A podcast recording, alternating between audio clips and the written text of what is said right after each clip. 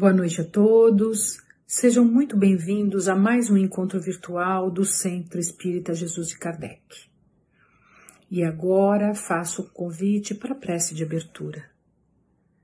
Senhor Jesus, Mestre amado, te agradecemos a oportunidade desse encontro, onde nos reunimos em teu nome, em busca dos teus ensinamentos, que tanto nos esclarecem, fortalecem e amparam. Derrame sobre nós as tuas bênçãos. E agora faço o convite ao palestrante e amigo Eduardo Arruda, que vai falar sobre o tema A Paciência.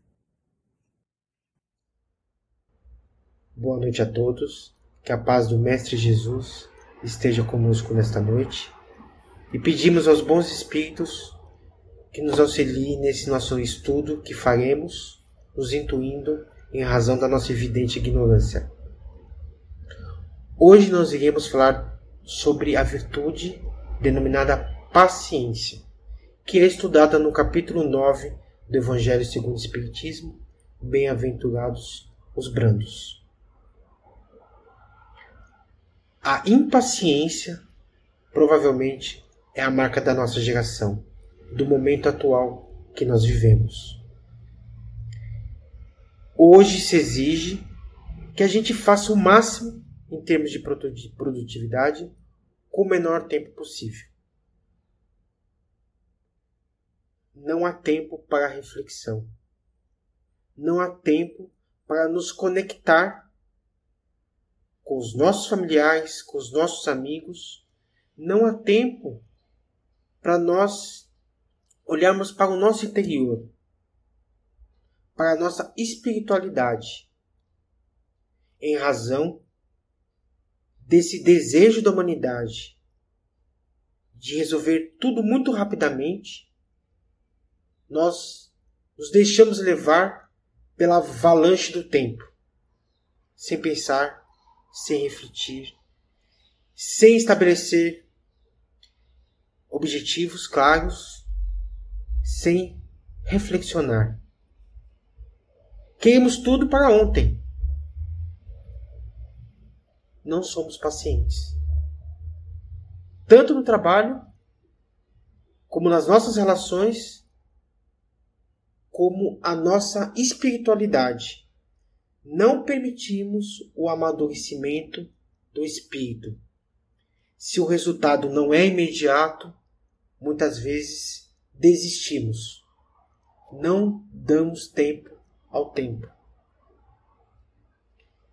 Contra isto, nós devemos buscar exatamente a paciência. Mas o que é a paciência? Segundo o próprio dicionário, paciência é uma palavra latina que significa resistência, submissão, indulgência, leniência, humildade, sofrer e aguentar, benevolência, bondade, boa vontade. Calma, muitas vezes nós utilizamos como sinônimo de paciência, mas na verdade a calma é um atributo da paciência. A calma é ausência de agitação, é tranquilidade, estado de pouca tensão mental ou física. Claro que para ser paciente precisamos exercer a calma, essa tranquilidade. Nos momentos de pressão a que somos submetidos diariamente no nosso cotidiano, nós devemos ter calma, tranquilidade, não produzir tensão mental ou física, ou pelo menos não permitir que essas tensões tomem conta de nós.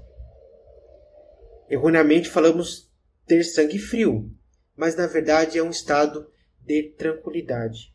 Segundo a visão cristã espírita, paciência é uma virtude humana, de autocontrole emocional, quando o indivíduo suporta situações desagradáveis, injúrias e o incômodo de terceiros, sem perder a calma, a concentração, o autocontrole. De uma forma mais profunda, A paciência é principalmente baseada na tolerância com os erros alheios ou diante de situações e fatos indesejados. É a prática da caridade. Nos relacionamentos humanos, temos que exercer a paciência, a tolerância, a indulgência em relação aos nossos companheiros. Porque, caso contrário, estaremos nesse estado de tensão físico e mental. Mas a paciência para nós espíritas significa ainda mais. Significa sermos perseverantes em relação a algo, como uma resposta, situação ou ação, ou ação que aparentemente não tem previsão para se concretizar, ou seja, resignação. Precisamos ser resignados. Diante de certas situações da vida em que fazemos tudo o que está ao nosso alcance para que aquilo se modifique, que nos causa dor, que nos causa desconforto, e não conseguimos, mesmo fazendo tudo o que está ao nosso alcance. Precisamos ser perseverantes e nos resignarmos. Entendemos aquilo como uma provavelmente como uma expiação. Caridade, a prática da caridade e resignação. Tudo isto encontra-se no conceito de paciência. Uma virtude tão importante sempre esteve presente nos livros sagrados. Em Paulo, em Paulo em Romanos diz o seguinte: E não somente isto, mas também nos gloriamos nas tribulações, sabendo que a tribulação produz a paciência, e a paciência a experiência, e a experiência a esperança em Apocalipse, e sofrestes e tens paciência, e trabalhastes pelo meu nome e não te cansastes. Paulo em Hebreus, porque necessitais de paciência, para que depois de haverdes feito a vontade de Deus, possais alcançar a promessa. Salmos de Davi, número 40. Esperei com paciência no Senhor, e ele se inclinou para mim e ouviu o meu clamor. Podemos observar que nos textos sagrados há um paralelo comum em, todas essas passagens, que é a seguinte ideia. Todos esses autores defendem que devemos agir com resignação em nossa existência para que possamos colher o fruto da felicidade no mundo espiritual. Então, Segundo esse entendimento, as tribulações da vida, as dificuldades, as provas, tudo isso, se bem suportado pelo homem, resultará numa felicidade na vida espiritual. Talvez como o melhor exemplo dessa ideia de resignação nos textos antigos está na história de Jó. Jó é um personagem do Antigo Testamento em que, em sua comunidade, é um homem extremamente leal a Deus e que ama o Pai. Então, ele não se cansa de servir de exemplo para todos que estão à sua volta, de dedicação a Deus, de cumprimento de suas obrigações como crente a Deus. E as pessoas que estão à volta de Jó associam a essa sua posição exatamente porque Jó possui uma grande quantia, grandes propriedades. Jó não passa qualquer dificuldade financeira. Possui ainda uma família muito numerosa, muitos filhos que lhe trazem muita felicidade. Então, eles associam a fé de Jó exatamente por possuir esses bens materiais, a companhia dos filhos e a sua saúde. E começam a duvidar que se houvesse um revés na vida de Jó, será que ele manteria essa posição de fé? Então, nessa história, Jó, por um acidente natural, acaba perdendo toda a sua propriedade e torna-se um homem pobre. Mas ainda assim, ele mantém a sua fé em Deus, tem a sua família e seu amor. Passado algum tempo, Jó perde os seus filhos e fica sozinho. É um duro golpe a fé de Jó, mas ele persiste, questiona, duvida muitas vezes, mas ele mantém a perseverança, acreditando que, que tudo está nas mãos de Deus. Finalmente, Jó perde a própria saúde, fica extremamente doente, irreconhecível. É o clímax da sua história. E, mesmo diante de todas essas perdas, Jó mantém a sua posição de crente a Deus. E finaliza dizendo: Deus me deu, Deus pode tirar de mim. Então, essa história representa exatamente né, a fé, a crença de que se nós suportarmos todas as tribulações da vida, seremos recompensados na vida futura no mundo espiritual. Mas veja, que esse paradigma muda um pouco com a vida do Mestre. Porque ele diz: Bem-aventurados os brandos, porque terão a terra. Então Jesus promete aos brandos, aos pacíficos, aos pacientes, que chegará um determinado momento que a sua felicidade estará aqui, né? entre nós. Interessante que Jesus, momentos antes do seu desencarne e de passar por todas aquelas por aquela, situa aquela situação né, que nós falamos de paixão de Cristo, momentos finais de sua existência, Jesus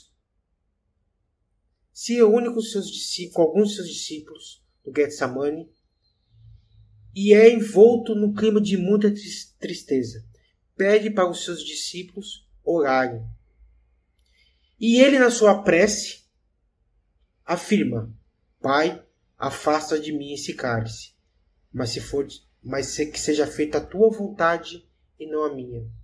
Erroneamente, muitas pessoas interpretam essa passagem do Cristo como se ele tivesse medo daquilo que iria acontecer, como se um espírito da envergadura de Jesus com mais de 5 bilhões de anos, um espírito puro tivesse medo da morte, o que seria um absurdo.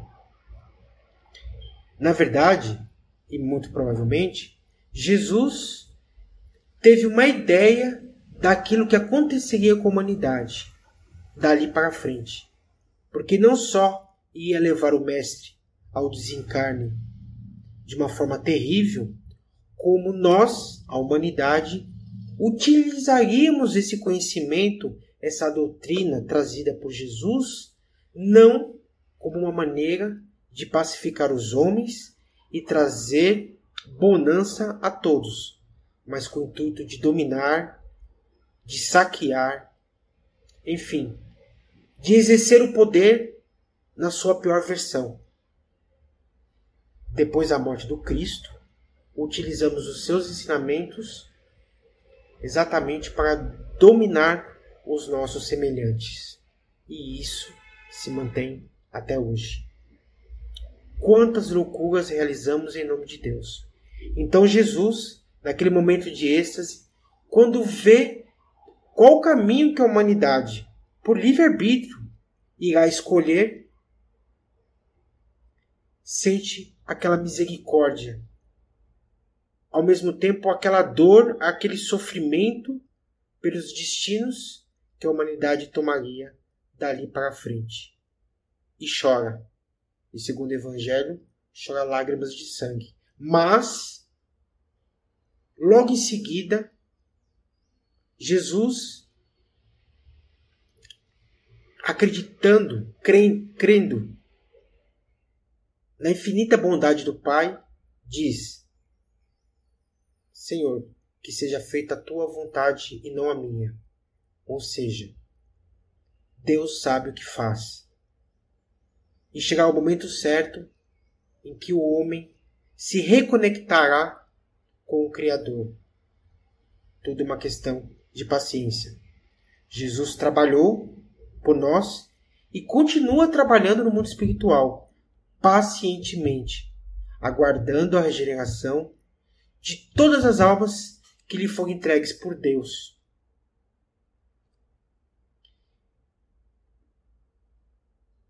Como a doutrina espírita vê essa questão da paciência?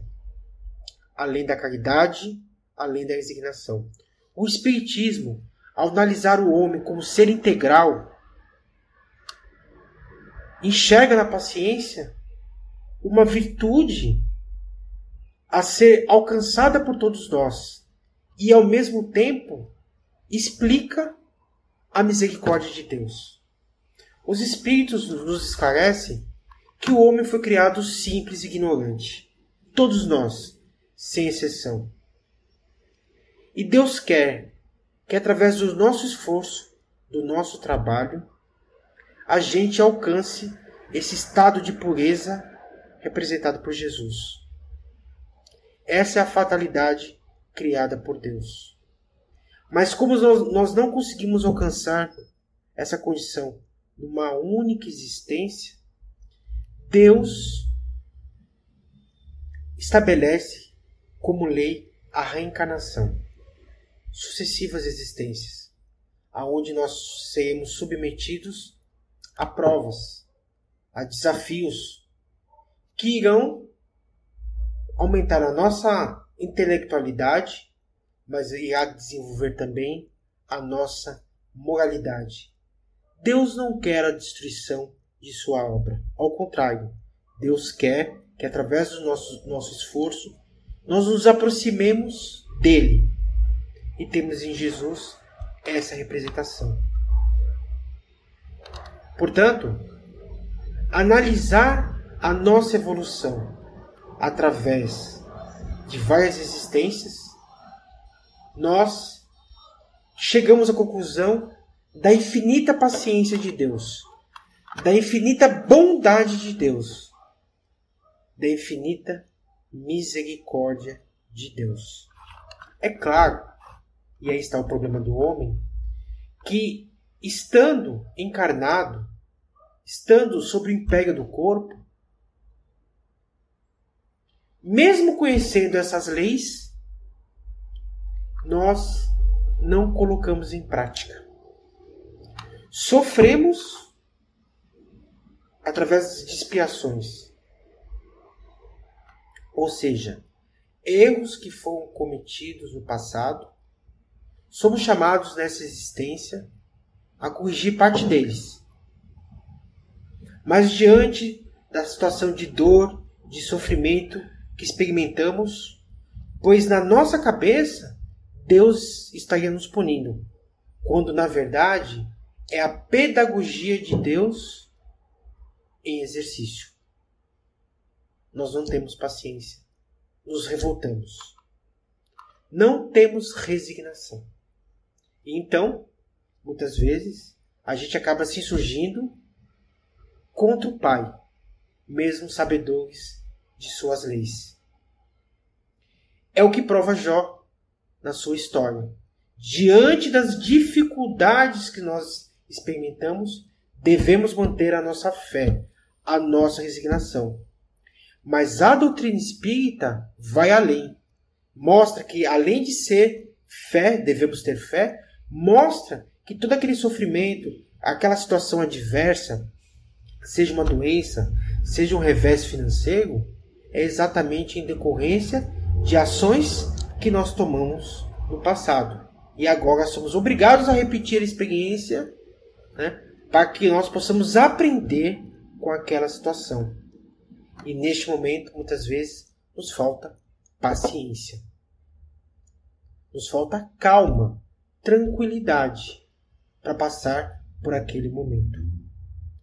Mas não é só isso nas nossas relações pessoais, muitas vezes encarnamos uma, uma família diversa, ou temos um membro da nossa família que é diverso a nós. Um revés financeiro. Com conhecimento das leis que regem o universo, através da doutrina espírita, sabemos que esse familiar que não gosta de nós, essa situação material adversa também pode ser, pode fazer parte do nosso processo de regeneração em decorrência de ações cometidas no passado. Mas diante daquela situação incômoda, somos levados ao desespero. Não temos paciência com os nossos familiares, com os nossos amigos, com os nossos adversários. Diante do revés financeiro, não temos paciência de superar aquela situação. Sempre com vistas ao futuro. Nos falta caridade e nos falta resignação. Nos esquecemos que Deus é a infinita paciência e Ele quer a nossa generação. No livro Libertação de André Luiz, conta-nos uma história de uma resignação, de uma paciência, de caridade que atravessa séculos. Gregório é uma alma que, enquanto encarnado, teve à sua disposição todas aquelas ferramentas necessárias, importantes, para que possamos dar um, um grande passo à frente. Tinha o amor de sua mãe, uma intelectualidade única e preservada, um conhecimento dos textos sagrados. Tinha a responsabilidade de cuidar do seu rebanho, daquelas almas que Deus lhe confiou. Mas Gregório, envolto em trevas, voltado para a satisfação é, dos seus vícios, do seu orgulho, utiliza de todas essas ferramentas simplesmente não como instrumento de evolução, mas como satisfação dos seus apetites e desencarna numa condição muito complicada.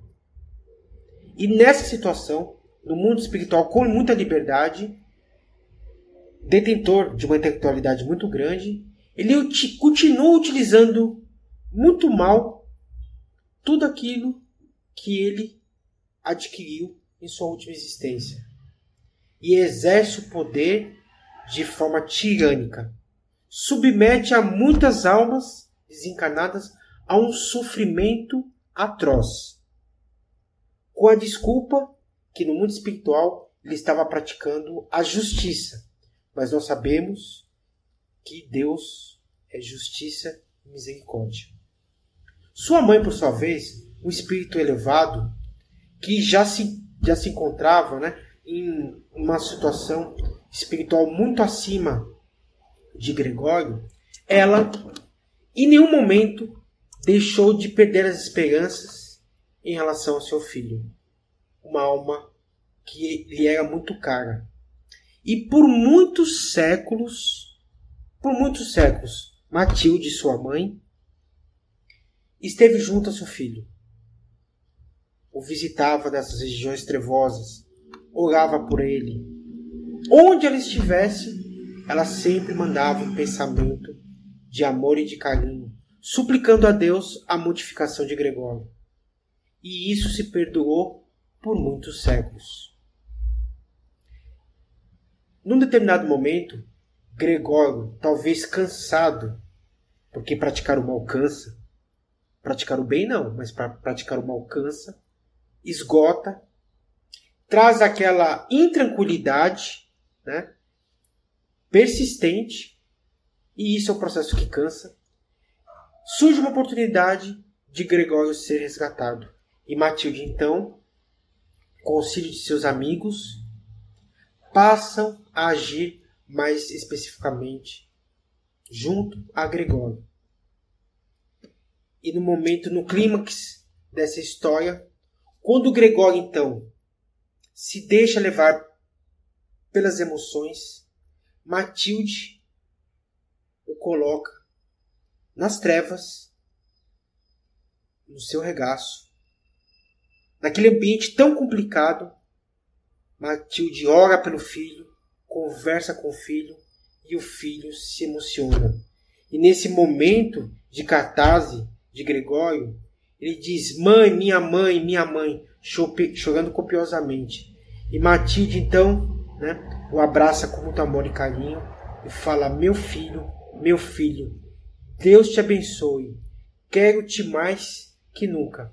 André Luiz, que presencia toda essa cena, resume da seguinte forma: verifica-se ali naquele abraço espantoso choque entre a luz e a treva, e a treva não resistiu.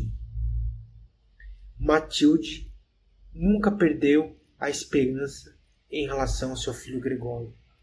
Um espírito complicado, difícil, que ficou séculos no umbral. Ainda assim, ela não perdeu as esperanças. Assim como jamais o Criador perde em relação a nós. Assim como Jesus também jamais perdeu. Jesus disse: Afasta de mim esse cálice. Mas, Senhor, que seja feita a tua vontade e não a minha. Exatamente a paciência de que um dia a humanidade irá se regenerar.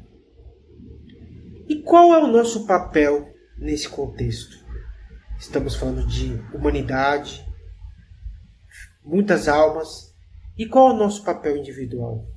No nosso ciclo de ação, na nossa família, no nosso trabalho, no nosso cotidiano, devemos procurar a prática da paciência naquela acepção em que a doutrina espírita apresenta. Tolerância com os erros alheios diante de situações em fatos desejados, ou seja, a prática da caridade e diante de uma situação difícil, complicada, que façamos a nossa parte diante da doença, diante dos reveses financeiros, que façamos a nossa parte com perseverança, mas que tenhamos resignação diante daqueles infortúnios, porque são lições necessárias para a nossa evolução e que ao final e ao cabo desse processo possamos, de certa forma, vivenciar a situação vivida por André Luiz, que entre o choque da luz com as trevas, a treva não resistiu. Que todos tenham uma semana abençoada com muitas realizações do bem. Boa noite. Agradecemos ao nosso irmão por mais uma oportunidade de reflexão em torno do Evangelho. Convidamos a todos a uma prece. Elevando os nossos pensamentos ao nosso querido Mestre Jesus, agradecemos por mais uma oportunidade de aprendizado. Agradecemos pelas nossas vidas e rogamos que o nosso querido Mestre Jesus possa envolver a todos em muita paz, muita luz, sabedoria, paciência e amor. Que assim seja. Graças a Deus.